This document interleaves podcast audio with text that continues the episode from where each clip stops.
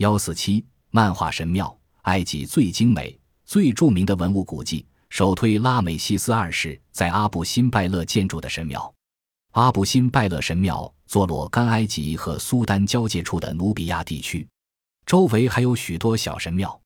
除了外面的院墙及一个小的太阳神神龛外，整座神庙都是在一块巨石上雕刻而成。幸亏它位于一个偏僻荒芜的地方，才得以保存完好。神庙的正面是四座巨大的国王坐姿雕像，约二十二米高。雕像之间的大门入口一直通向山崖深处的一系列内室。拉美西斯二世是古埃及帝国的著名法老，这位十九王朝的法老即位时刚刚二十五岁，他活了九十九岁，在位六十七年。他数以百计的妻子。为他生下一百一十一个儿子和五十七个女儿，因此他创造了一个长达四百年之久的家族血缘帝国。阿布辛拜勒神庙就是他为自己修建的一处巨大的岩窟神庙。这座神庙开创性的把庙体全部凿入山崖岩窟内，这种特殊的建筑形式对于其后的古代埃及建筑着构思产生了深刻的影响。一八一三年。瑞士探险家布尔卡德在当地阿拉伯人的带领下，于三月二十二日来到了阿布辛拜勒。他在日记中写道：“我不经意地稍微绕向南面，突然看见四座尚能看出轮廓的巨大雕像，它们几乎全部陷进沙里。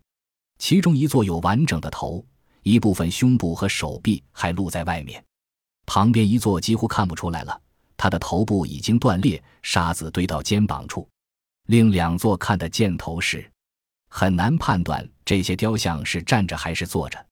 布尔卡德的发现引起轰动，此后到这里掘宝的人纷至沓来，他们挖开了沙子，寻找古埃及的雕像器物。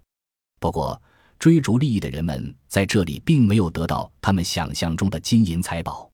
后来，沙石又掩盖了神庙的入口，直到一九零九年，动用了大批人力物力。才把神庙从沙堆里清理出来。神庙的建造原因：拉美西斯二世在位时间颇长，修建神庙的工作在他统治的初期就开始进行，直至公元前一千二百六十五年左右才完工。这是他当权的第二十四个年头。这座神庙是为了供奉埃及的三大国神阿蒙、卜塔和瑞哈拉提而修建的，同时也是为了让全体国民尊奉已经神化的拉美西斯自己。神庙刻的浮雕中有许多表现的是历史大事，如拉美西斯在叙利亚、利比亚和努比亚浴血奋战的场面，还有一些表现了他对天神的虔诚。神庙的雕像，阿布辛拜勒神庙正门前的四尊巨像是这座神庙的象征。这些雕像中，戴着古埃及双重王冠的是拉美西斯二世雕像，王冠上有鹰首神像。其他三尊较小的雕像分别代表法老的妻子、儿子和众神。这些雕像具有强烈的埃及方柱体类型雕像的庄严风格，体现出一种纯粹的埃及造型观念。方柱体因素是埃及雕像中最有代表性的元素。这种方形避免了雕像那令人眼花缭乱的立体特性对观赏者目光的搅扰，使其投向远方的凝视目光更为引人注意。雕刻家们尽一切可能，通过造型的平面处理来消解雕像的立体深度感。当人们仔细观察神庙的雕像时，便会发现，人物的正面造型经常是被削平的，尤其在坐像中，人物的双腿尽可能保持与整个身体构成一个立方体的框架。